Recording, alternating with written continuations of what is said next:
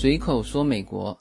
那么其实这一期的话题就是关于这个义工的这个话题，我很早就想讲，嗯，然后呢，今天想说这个话题，其实是就今天下午刚刚和我们的邻居，其实大家在这个我非常早的这个大概一年前第一次谈这个养老话题的时候，有一期节目啊，他曾经呃出现过啊，就是我隔壁的这位就香港的老伯伯，就跟他聊天，然后呢。就触动了我想讲这一期来讲这个义工的这个话题。那么前面呢，就我先把这个跟他聊天的这些内容，呃，给大家呢先说一说啊。其实随口说美国这个节目呢，就不管这个做了多久啊，这个初衷是没有变的，就是叫做新移民家庭生活的方方面面、点点滴滴，就是我只讲我身边的事情。那么今天跟他聊天蛮有意思的哈，呃，他们。呃，大致先介绍一下我这位邻居哈，就是他的小孩是在美国读书啊，后来呃留下来了。那么他们现在两位呢是持美国的绿卡，呃，他们持绿卡很久了，肯定是超过五年了哈。那么这二位呢，这个说起来还真的是叫两岸三地哈。这个老伯伯是个香港人，呃，他一直是待在香港，所以他会广东话，然后呢英文很好，然后又会说国语。因为他老婆是台湾人，他的老婆就是就经常和叶子一起出去买点什么东西呀，然后呃他们家种了很多果树嘛，经常有的是他们自己摘啊，有的是就是让我们自己过去摘，就是和我们家关系很好。呃，他们他们一家人啊，他的呃老婆就是就是这位阿姨呀，啊，她是祖籍还是福州人啊？这个就说起来是很亲近的哈。就是他在福州居然还有一套房子，是什么呢？他他很早之前就和父母啊就移到这个台湾去了，但是就那个祖屋不是拆迁嘛，然后呢，这个家族内部分啊分啊分啊，还居然能分到他一套啊，在福州火车站那边。那么他很早就到了台湾，那后来呢是嫁给了这个香港的这个老伯伯。那么现在由于说小孩在这边啊，他儿子也三十大三十多岁了。我看每天早出晚归的，很晚汽车才开回来。那么现在呢，就是相当大部分的时间是住在美国。你看，这这可不是三弟吗？啊，是这么一个这个蛮有意思的一个一个家庭。他就这位阿姨啊，这个也是会多种语言啊，所以说这个人生就是要有不同的这种经历。他原来在福州还会说福州话，他父母是福州人。啊，然后呢，这个国语肯定没问题啊。然后在香港住了一阵子，也会广东话，英文嘛没有没有她老公好，但是反正英文也不差了。你看四种语言啊，所以我们家和他们家关系很好了，他们也很疼我这这这两个小孩。然后今天其实我跟他聊聊聊，也也有聊到这个关于老人家的这个一些福利的问题。那他们是。呃，只只领了联邦的红蓝卡，就是医疗这一块。那么其实很明确哈，就是绿卡之后的五年，你才可以领这个叫做红蓝白卡啊，就是两个条件了，一个是六十五岁，一个是绿卡之后五年啊。那么基本上老人家的这个医疗就全部国家负责起来了啊。那么他们是没有去呃申请这个老人公寓。呃，他们说起来应该不是说没有条件，而是他们知道申请的很困难，所以他们就不去申请了。然后，当然他们没有去申请这个什么低收入补助啊，因为这个劳伯伯是在香港嘛，他应该来说就是超过了这个这个额度。那么，其实香港和台湾的医疗都不错哈。我问他，我说你现在拿到这个红蓝白卡之后，你的医疗是不是都在美国？呃，他说没有，他的医疗是都在香港。呃，他包括现在经常两头跑嘛，就是应该来说现在主要是待在美国这边。但是他回香港是什么原因呢？一方面他他还有一个老母亲在，那么呃这个是一个事。那还有就是他的就身体检查复检，比如说呃有什么呃治疗的，呃然后复查，就是基本上都是这些事情回香港。那么。那么那位阿姨呢？她是台湾人，你知道台湾的医疗是很好的，台台湾是基本上这边很多的台湾人在美国这边不买保险的，因为他有什么事情回台湾去医疗，台湾是全部免费医疗啊，这个基本上很多台湾人都是这样子，都是这样干的哈，所以他们二位在美国申请的这个红蓝白卡就是拿来干嘛的？就拿来应急的。呃，我我问他们，我说，哎，那你去申请这个？作用是什么啊？他说，就是你在美国偶尔一两下，万一有事，那么你就把这个东西出出具出去啊。那么包括了，他之前还跟我讲过，呃，这个红蓝白卡怎么用哈？就是他的视他的听力有一点下降，他去查过，大概老人家嘛都会有一点耳背嘛，他的听力大概下降了百分之七十啊，这个还有准确的数据哈。然后呢？这边的医生就建议他装一个助听器。那么他是说，就是如果是我的保险 cover 了，那你就帮我装；如果我的保险没有 cover，那我就算了，就是听力下降那么一点点。他今天跟我在一起聊天，就没有装那个助听器。我我看了他两边耳朵，没有装那个东西。但是基本上我跟他说话，他也听得很清楚啊。但是后来呢，这个医生告诉他说，你的保险有 cover，那他就装了嘛。所以说他们是这种情况。那么当然，今天还聊了一些这个老人家在这边的一些生活。呃，那位阿姨呢和叶子的妈妈还是蛮好的朋友，因为叶子妈妈过来的时候呢，就是我们两家也来往的很密切嘛。那么呃，今天也聊了一些老人家。呃，他说建议这个我们的父母过来之后要去哪里哪里啊，哪里可以玩，哪里怎么玩啊。这个他也都有聊起来啊，但是呃，今天的话题是义工嘛，所以呢，我就想把他和我说的，就是关于义工这方面的事情，我想多说一些啊。当然之前讲的也都不是废话哈，只是说和这一期的内容不太一样。但是我觉得，就是我们从身边的人具体的事情去反映美国的现实啊，始终是呃我做随口说美国的一个初衷。那么，呃，这位老伯伯呢，他到了美国之后啊，这个应该是应该是好多年了。他呢就也担心自己没有什么事情做啊，然后呢，他就因为他自己语言很 OK 嘛，英文很好，会国语。那么单就这两下，不说他的这个广东话哈，单单这两下，他就可以就到一些地方去去帮忙做一些义工，就做一些翻译。所以呢，他曾经做过两份的义工。一个呢是在一个天主教的老人中心，呃，做过义工，呃，在那边做了一年的时间，呃，这个义工大家应该是知道的哈，这个就是志愿者嘛，是没有收任何钱的，就是完全是无偿的过去服务。呃，在美国这个是很常见的一种行为，呃，一会儿我会说到哈，美国有五分之一的人参加过义工，那么他最早一份义工就是在这个老人中心，后来呢，他说。老人中心里面有一些就是被服务的这些老人，就心情很不好。有一次呢，他就被一个呃，就腿好像是有残疾，还是说不方便的一个墨西哥的一个老太太，呃，给发脾气发了一次。就是说，他说这个天主也救不了我啊，天主如果是真的，那他就立刻让我的这个腿好起来，这个就。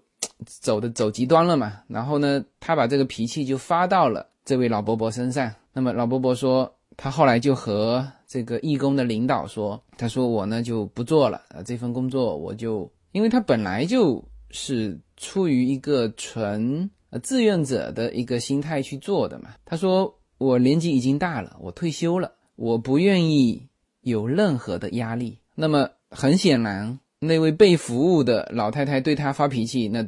对他造成压力了，那他就把这份工给辞掉了。但是呢，也做了一年哦。然后呢，他另外的一份工是一直做下来，什么呢？就是那个食品银行，这边叫做 Food Bank。呃，他一直在里面做义工。其实这个食品银行之前我我不知道有没有讲过，我好像有发过一期的微博啊，就是经常这边有这种食品银行发那种袋子嘛，就纸袋发两个。就是希望大家捐这个食品啊，你如果有多余的食品啊吃不了的，你就可以放在那个袋子里啊，放在门口。然后呢，这个邮政人员就会把这两个袋子收走。那么这一方面，当然对于我们来说，哎，这个让孩子从小就有捐助的这种这种意识。那当时我也很很新奇，就是说，哎，这个东西它快速的收走之后，这个去哪里了？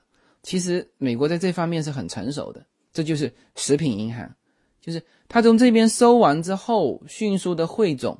然后再发到需要的人这边去啊。那么这位老伯伯做的义工就是在做这份工作。呃，这老伯伯说有两种，就一种是这个食品银行，呃，在一个固定的地址，每天等于是开门的啊，都有人过来排队来领食品。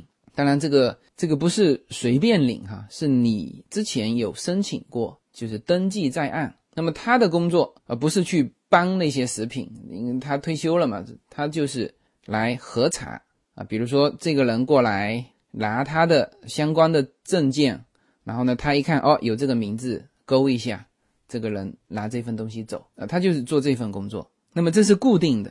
那么另外他还说还有送货上门的，当然送货上门不是挨家挨户去送哈，他是送到一个福利机构去啊，就是车子开过去，然后呢到了那边。就是福利机构的人上去搬他的东西啊，然后他们自己，然后呢也是一个一个名字勾出来，一个一个领，他们很严格的。就我先把他做的工作先说清楚，然后再说到他们的制度哈啊，就是食品银行就有这两种哈，一个是固定的地址啊，一个是还送货上门。那么他说到，他说因为他自己现在是不开车嘛。年纪也大了，他说他十八岁就有驾照了，但是呢，现在年纪大了，他说不想有任何的压力，所以就不开车。那么，所以呢，他需要一个他的拍档来接他。然后他说到一点，他说做这一份工作一定是两个人。其实他没有说出来哈，我知道大概就是互相监督的意思。就从这里面你可以看得出，这种义工这个制度是蛮严的。这种时候都有两个人。就是互相来监督这个执行的情况。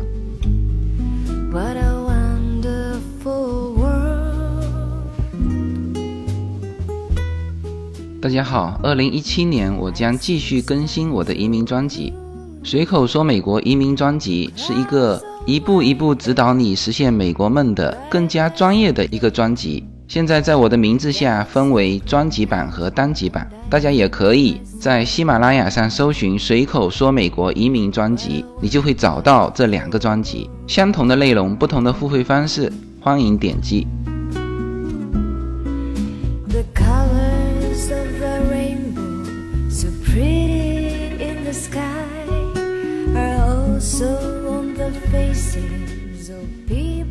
那么他说了，在。做这个食品银行的义工的过程当中，呃，几件事情，呃，因为他有说做这个食品银行的这个，就等于是发福利的人嘛，那我就有问他，我说，哎呀，我说最近这个华人的文章里面写了很多嘛，说我们中国人就是华裔了，这叫美籍华人，这个美籍华人哈，有的时候一说就说到中国人，其实他们不是中国人，全是美国人，只是呃移民过来的华裔啊。我说，好像有一些文章说他们，呃，其实其实不是真正的那个低收入者，然后呢，也过来领这些福利。我说，从你接触的过程当中，你会不会发现这一点？而不是那些文章里面经常说到的什么开着奔驰、宝马过来拿福利吗？啊，当然我这个没有说出来哈，但他应该是知道我的意思。那么他是这样说的哈，他说他有见过。就是中国的老人，我们现在说的都是华裔哈，有见过这种华裔的老人过来呢，就是因为他每一个袋子里面的东西有可能是不一样的，就是那个主食啊，有些是意大利面，有些是米。那么这个时候就是华裔呢，他希望能够领到的是米，但是有的时候他领到的是意大利面，那这个时候他会跟这个老伯伯说，能不能？把这个面啊换成米，那老伯伯想，这个因为这个东西是随机的嘛，呃，有的里面正好是米的，那他就去帮他换了一下。后来呢，因为他那时候是刚刚这个做这份义工嘛，后来就被那个他的那个拍档是一个白人，那那他他当然是做的久了嘛，因为那个那个白人肯定是做的久，等于是带他，那他就跟他讲，他说你呢这个行为是错误的，你不应该给他米。当然，首先他不应该向你说要求说换成米，这是他不应该做的事情。就是我发给你什么你就拿什么。那大家记住他说的话哈，就是这个福利制度的领取是有很严的规则的，有很严的制度在这里面。那么这个白人跟他说完之后，他就明白了啊，以后就再也没有发生过什么别人要求说你把这个面给我换成米，在他。这边就从来没有出现过。那么，包括他说后面他还有遇到一些华裔的老人向他提出要鸡蛋，那他都是拒绝了。就是我发给你什么你就拿什么。你可以想象去领这份东西的人，如果说自己是有钱人啊，他会这样去领吗？是吧？这是一个问题。那么他还说曾经还有遇到一个也是华裔啦，就中国的。老人他呢过来领完这些食品，因为他要乘巴士回去，那么他呢就过来向他要那个铜板。呃，大家可能不知道铜板哈，呃，这个铜这种铜板是专门用来坐巴士的，而发这种铜板的全是就是福利机构发的，就是这个东西是个代用品。那个正常你要丢两个 quarter 进去，就是二十五美分，就是五毛钱嘛。那么这个福利机构有的时候就是为了给到这些呃低收入的人这个车辆的费用，那就直接发这种铜板。这种铜板在公交系统他们是认的，但是这个东西又不能当钱用，你只能去坐公交系统。那位老太太拿完食品没钱回去，然后呢就问这个这位老伯伯要，那他当时也是刚刚开始做嘛，也不知道。那他就回头问那个他的拍档，就是那个白人，那白人就告诉他今天没有了。那么看来是有的时候这个 Food Bank 也提供这种铜板，就是给到这种就是特别困难的人，他去做这个这个巴士回去，就是有这个有这种救济在的。然后呢，这个老伯伯说他看着这个老太太拿完食品没钱坐车回去。走出去的时候就哭了，然后他就跟出去了啊。他问清楚就是需要多少钱之后，就自己就掏了五毛钱给到这个老太太，就让她坐车回去。那回来的时候，这个白人啊，就是他的这个拍档，又说了他，他说其实你不应该这么做。这个为什么他他这个老伯伯没有跟我说哈？他反正就是说你不应该这么做。但是呢，这个事情呢还算可以，就比你给就是。给他米去换他的面要好得多，就是不违反规则。但是他说你不应该呃这么做，就是从这种细节我就可以听得出来什么呢？就是美国的这个福利的发放不是滥发，它有一个很严格的制度。你看哈，所有的人过来拿的全部登记在案啊。当然你说他欺骗的这是另外一回事，是他违法的事情是吧？但是呢不是滥发。只要审核过这个人确实是低收入，确实是可以领这份福利，那么也是很严格的发放啊，不是说啊你需要我就给你两份没有的啊，你说我要把米换成面，我就给你换没有的，你说给我多两个鸡蛋没有的，我发给你什么你吃什么，明白吗？所以在美国领这种福利啊，我我个人觉得哈，也是真的需要这个。啊，他这个社会制度就是要让真的需要这个的人拿到。你说过来这个伪装一下领的有没有？我相信有啊，但是他的制度保证了，就大部分的情况下是公平的。那么这个老伯伯还提到什么？还提到就是无家可归者，就他们的这个食品银行也发给无家可归者，无家可归者也有登记在案啊。他说。无家可归者发的是另外一种袋子，呃，可能东西会多一点，还是反正是不同的。就是无家可归者，因为他没有地址嘛，但是他还还是有 ID 的。他每次呢就提供 ID，他一查有，他就就给了他。那么这个是就是从我身边看到的，就是很真实的细节。因为这个老伯伯是做义工的嘛，他是作为一个福利的发放者。如果说，因为我是问他的时候是。问有没有这种其实还是蛮富裕的这个人过来冒领？他没有说嘛，就不仅没有说，而且等于是用他的细节告诉我，他们其实制度是很规范的，而且呢，这里面就给的不是那么就我们想象的说，呃，过来就都给。那么其实在美国，就很多人近期啦会说到啊，你们这个很多人滥用，就是滥发福利啊，或者说政府滥发福利，或者说很多人就是这个滥领福利。我觉得有应该是有啊，但是还是很少数的一个比例。因为整体来说，它的就除了说这种食品的哈，你看它整个社会制度就是规范了这一点。我我有的时候会说一个什么呢？说一个就说两句话吧。第一，你在美国呢，你如果想享受到这个穷人福利，还真不是一件简单的事情。就是说，你如果是有钱，想装成没钱，我觉得这是相当难的一件事情啊。这是一句话。就第二句话，我最近经常说的是。我说，在美国当穷人真好。就你如果是真的是一个穷人，那那确实你符合条件，那那要比你有的时候 要比你中产阶级好混。但是呢，你想伪装成穷人，相当困难。它有很多很细的规范的，比如说啊，你这个人必须是名下没有房子，银行里面低于三千美金啊，报税每年都得呃低于多少，那你才符合这个条件呀。啊，当然，车子车子你不能去买那种，就你的名下不可以有豪车，这是肯定的哈。其实我们中国所谓的豪车，奔驰、宝马，在这边二手的也很便宜。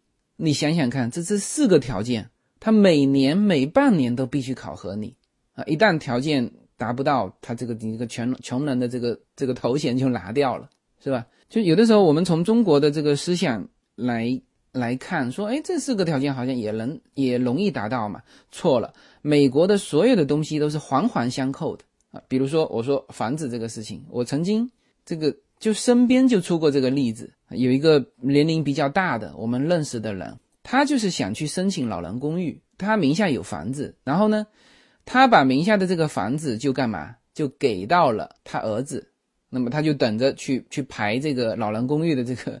这个福利去了嘛？他这这就是名下啥都没有啊。然后呢，就出了一个事情，就他儿子由于说名下有房子，他就不能享受白卡了嘛。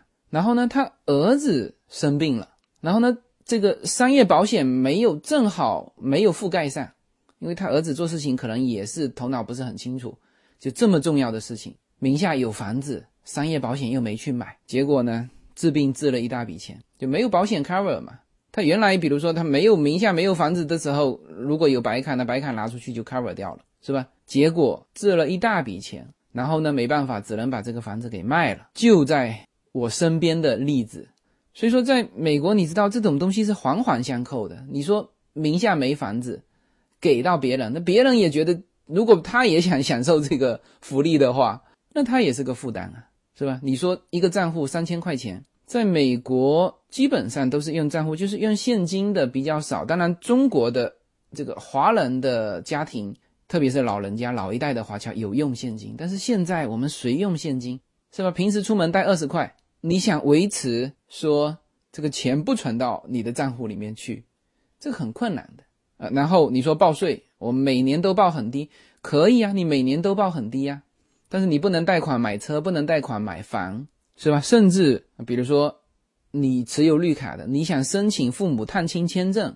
那这个时候也需要你的报税啊。你的报税不能报得太低啊，你报税报太低，人家不批准啊。就他要证明你有能力养活这么多人，才肯把你的这个父母作为探亲签证放进来，明白吗？环环相扣，好吧？因为这个正好聊到。这个老伯伯说的这个义工发福利的这个事情，所以说就把这个内容也多说几句啊。没有什么能够阻挡你对自由的向往。人生是一趟旅程，精彩的是沿途的风景。大家好，非常高兴能够在二零一七年继续和大家相遇在随口说美国。那么现在大家除了听我的音频节目之外，大家还可以登录我的微信公众号，公众号的名字是英文大写的 L 一，然后是数字二零一零零一一五，大家可以找到无限空间，这是一个新移民家庭和一个在美国打拼的一个普通创业者的个人空间。同时，我还开通了新浪微博，名字也是随口说美国。移动互联网的神奇之处呢，就是可以把同类的人拉得很近，天涯若比邻，世界地球村。让我们享受这个自由连接的世界吧。蓝莲花。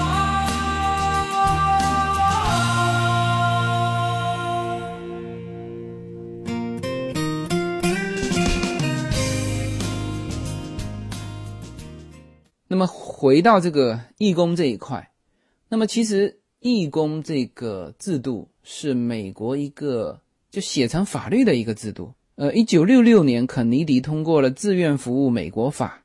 那那么在此之前，就整个的义工制度，在美国是就美国生活的一部分，就每一个美国人生活的一部分就是义工。那么每年大概有五分之一的美国人参加义工。按照他们的统计的数据说，每年有八十亿个小时，大概这个义工无偿贡献出来的价值有一千七百三十亿美金啊！所以呢，这个义工制度是美国一个就社会文化。那么这个义工这么多人做，做些什么？义工的内容包括了非常多。呃，我之前有接触过，大概有知道哪些哪些是义工的啊，但是呢，实际上我查了一下。这个资料，这个其实义工的范围比我原来接触的，甚至想象的还要多。比如说，有专门义工针对家庭的。我们之前原来觉得说，哦，这个社区服务，它家庭也包含在社区服务之中，哈。我说一些东西，可能大家都觉得，哦，这个东西还有做义工的，哈，有的哈。比如说什么？比如说帮忙做家务。帮助一些生活学习有困难的啊这些人啊做一些家务事啊，甚至帮忙照顾老人啊啊帮忙照顾孩子呀啊！大家记得我曾经说过 Yuna 上课迟到的那件事情吧？就是 Yuna 第一年上那个 Kindergarten 的时候，因为他之前是在幼儿园嘛，幼儿园无所谓啊，我们反正是私立的幼儿园，我们经常就迟一些送他进去。后来。他上了 Kindergarten，我们还觉得这个是学前班嘛，不不重要嘛。然后第一个学期经常迟到，后来教委就给我们写信嘛，信写的非常严重，其中就有写到说，如果你们家庭不能照顾这个孩子，我们将派义工上门照顾。记住哈，这里面就出现义工了。对了，那这就是家庭服务。当然，对于我们来说，感觉这是个惩罚。那那其实他还真的是。有这个义工服务，那包括了还还有当家庭家庭老师的啊，比如说你需要这种语言学习的帮助，就可以派义工上门给你辅导语言啊，甚至还有什么，还有帮助困难的家庭，这个美化环境、粉刷房间，这个都有。还有什么？还有帮你家庭提供车辆、车辆接送，那这个是呃针对家庭的内容。那么还有就是社会了。这个社会机构，呃，包括学校，那个非常常见。学校周边的这个这个义工非常多，啊，甚至我们每天送 Yuna 上学的时候，就是要过一个马路嘛，有专门的一个，当时我以为是协警嘛，就是就穿着那个有黄色的那个马甲，举着 Stop sign，就是当有人过的时候呢，因为这个时候大量的是家长带着孩子嘛。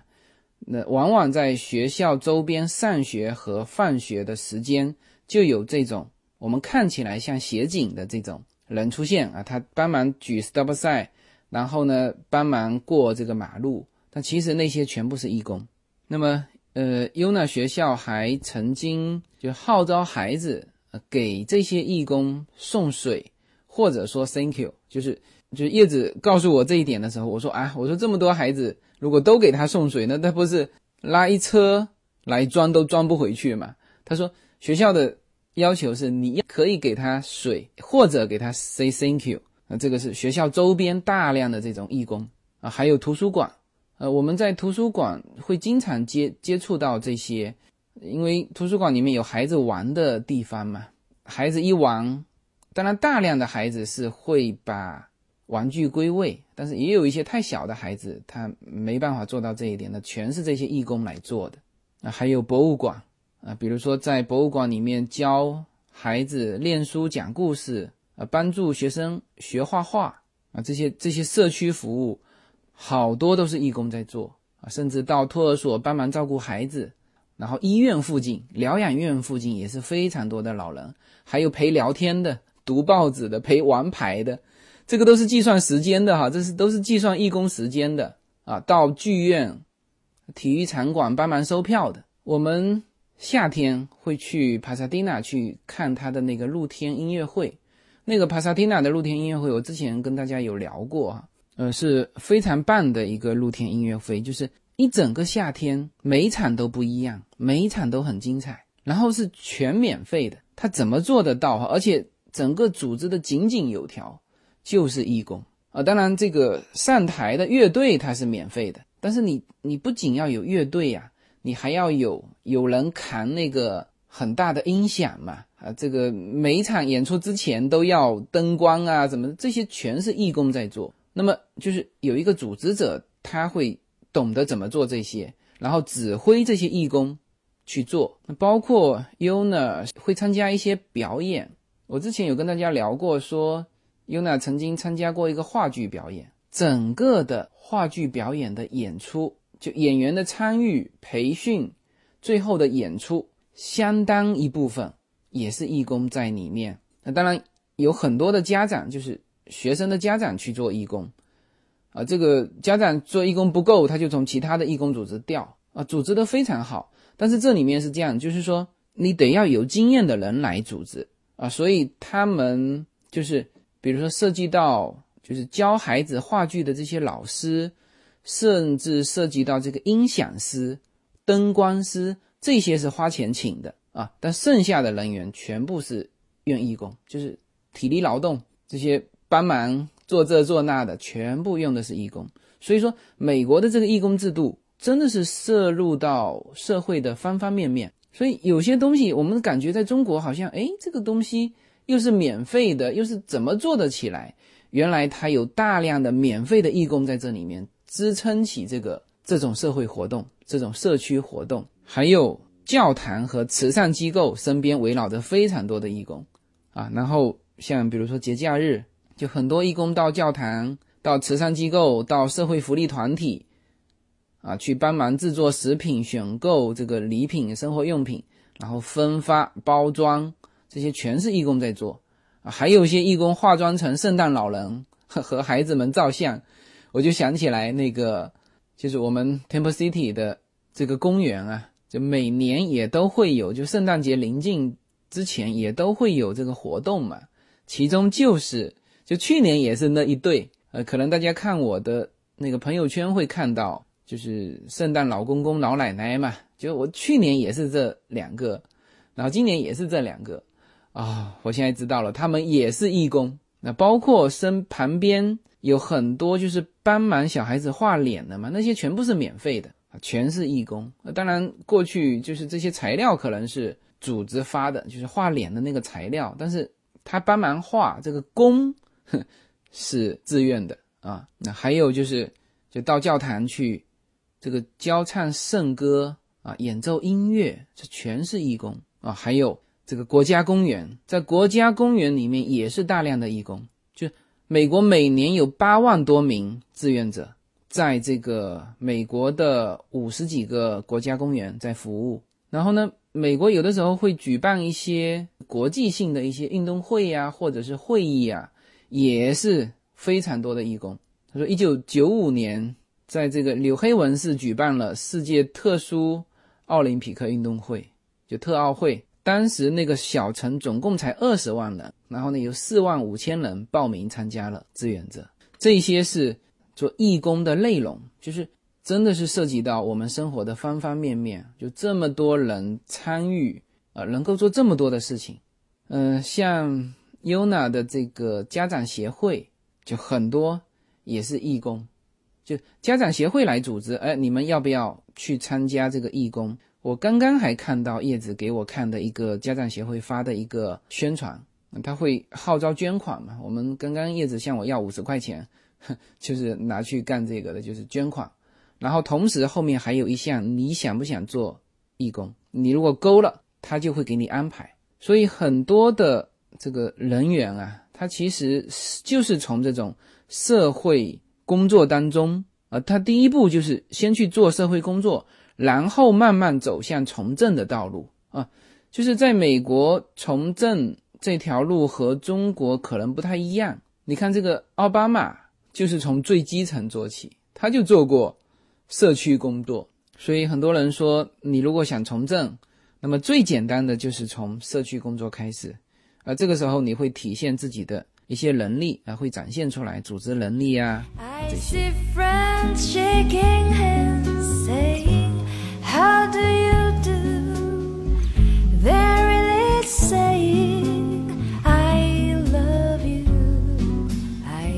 二零一七年。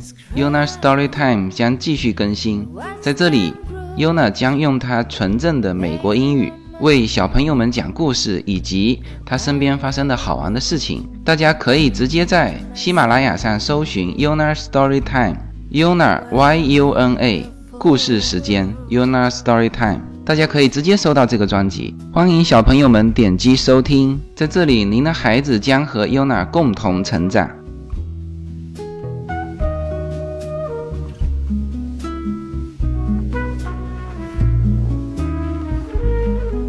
那刚才就把这个就义工的大致的这个内容，呃，说了一下。那其实这个我印象非常深哈，当时蛮早的时候了，就是我和福州的一些呃朋友哈聊到美国的义工制度的时候，就有些人还不太理解这个，因为那个时候好像国内的这种志愿者呢，就是除了在北京奥运会和上海世博会的时候有出现志愿者的身影啊，但是你知道中国的这种志愿者和美国的这种大量的在社会各个方面的这种义工还不太一样，就是至少没有普及到这个程度，所以说大家对于这种义工还不太了解，就完全不理解说啊一个人愿意牺牲自己的时间去病房去照顾老人，这个老人跟他非亲非故，也不会给他一分钱。他就愿意去付出去照顾这个老人，就当然就不理解嘛。所以说，我想在这里也讲一讲，呃，其实对于他们对于义工的这个就志愿者的这个服务哈，其实是从文化里面就已经融入了。他们确实是热爱，就是自己愿意去做这个事情啊。当然会有一些制度在那边啊，比如说你学生毕业啊，要累积多少小时以上啊才能毕业。然后呢，有的时候会就会有一些学校录取学生的时候，也会看你就除了你的成绩之外，会看你哎，你做了多少个小时的这个义工啊？我一说到多少个小时的义工，你们应该就会明白这个制度是很严密的哈。这个我最后讲哈，就虽然说有这些制度在啊，但是呢，其实美国人还是就由衷的就热爱从事这个志愿服务，应该说。主要三个方面的这个原因吧。那第一呢，就叫做实现自我价值。很多人参加义工，其实是想做喜欢的事情啊。比如说，就有人愿意去陪老人去打牌呀，是吧？哎，他觉得这种付出，老人很高兴，他觉得很好。有些人就喜欢给小孩画脸啊，是吧？那么他们觉得在这些活动当中呢，可以去彰显自己的才能啊，去扩大社会的交往，可以认识。更多有意思的人，那还有的人呢是想成为对别人有帮助的人，以赢得社会的尊重啊，这种是算是最高层次的追求了哈。我们知道那个需求的金字塔嘛，顶尖的就是赢得他人和社社会的尊重啊，所以说这个是一大原因啊。第二个方面呢，我觉得叫什么呢？叫做叫积累社会经验啊，特别是这种啊大学毕业生。因为美国的这个义工制度其实很小的时候就开始培养，然后到了高中，呃，我们经常说公立校和私立校的区别哈，其实你到高中就很明显，私立校到了高中的时候呢，它总体来说有社会活动，但是呢，还是以学业为主嘛。而美国的公立校基本上整个高中生涯，全部大量的时间在干嘛？就是在做这个社会活动。那这里面可以一方面当然提升他们的专业技能啊，甚至能够培养去发现自己的这个领导能力和组织能力。然后呢，也会扩大他们的这个人际交往的这个圈子，而且呢，这种义工还会给他们提供一些潜在的这种工作机会。就是有些人的就今后的这个事业哈，就是在高中期间做过什么啊，这个培养起来的。那么这个是第二方面，叫积累经验啊。第三方面当然是宗教的原因。那么很多人参加，特别是信徒哈，他参加。呃，自己教会的活动都是非常愿意去做这种义工。我们我参加过几个在洛杉矶的这种教会啊，他们基督教里面也是分不同的教会的哈。然后有一些教会是就其实是很高大上的，在上面做分享的那些人，那都是美国非常有名望的人。然后我第一次去参加这个教会活动呢，就是。就大家一起吃饭嘛，就是就是拿着这个饭盒，呃，过去就打菜啊，打饭。那帮你打菜打饭的那些人，那是义工了吧？后来我听别人介绍，哇，他们都是什么什么知名大公司的老板啊，那他们就是教徒啊啊，他们愿意来做这个事情，就是在他们看来这是很平常的事情，就是就给我介绍的那个人也觉得这是很平常的事情啊。所以说，这个这个宗教的力量还是很强大的哈。这个应该说是美国社会就是一种无形的资产。一方面呢，促进这个美国的平等，这种互助啊；另外一方面呢，其实这种宗教啊，对于缓和社会矛盾啊、维稳啊，我们叫维稳啊，其实都是能够起到相当重要的作用，好吧？这个是。那这个是我大致的总结了，呃，为什么就这么多人愿意去做这种呃义工？那么我最后再聊一下这个义工制度啊。其实美国的义工制度是非常严密的，一个是当然它有一个法律在，那么还有呢就是很严格的啊，你从事义工的这个时间啊多少个小时，这是有有登记在案的，就像我们。这个国内就献血嘛，就是你献了献了多少 CC，你是要有一个有一个档案的啊。这个档案呢，以后是拿出去可以用得到的。这当然是从很功利的角度去说这个了。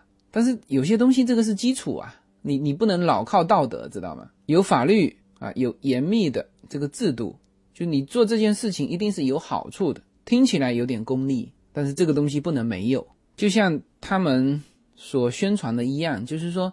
参加义务服务的志愿者，只有好的动机是不够的啊！美国志愿者组织内部还有严格的规章制度，就参加这个志愿者服务的啊，意味着要承担一定的责任和义务，还要接受必要的培训啊。同时呢，这个志愿者要制定准确的工作计划，并且按计划行事，就不是说那种想做的时候才做，或者说抽出时间再做啊这种。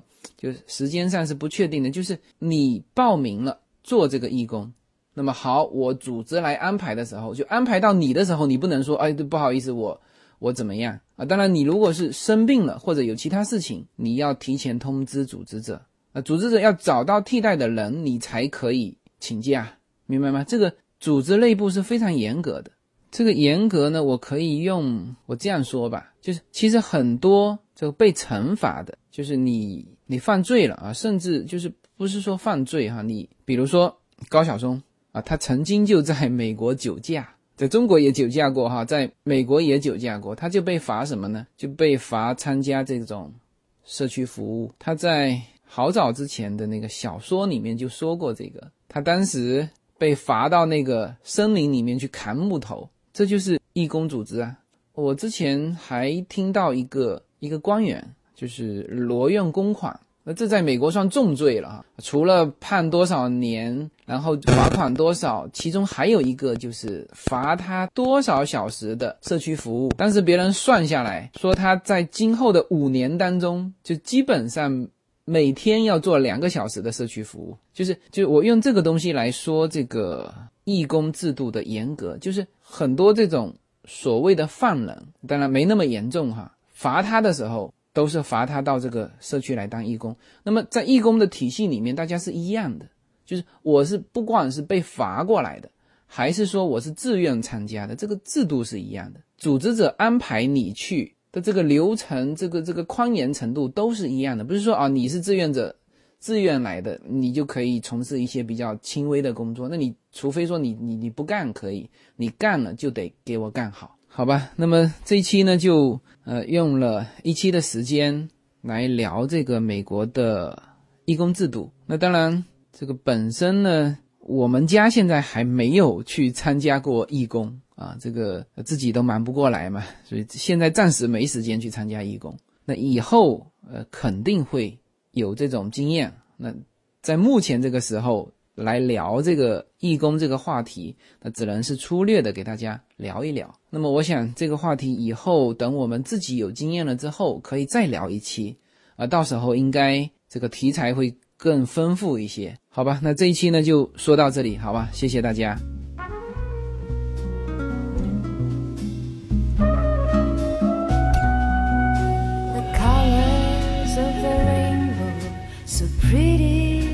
sky are also the faces of people going by. I see friends shaking hands, saying, How do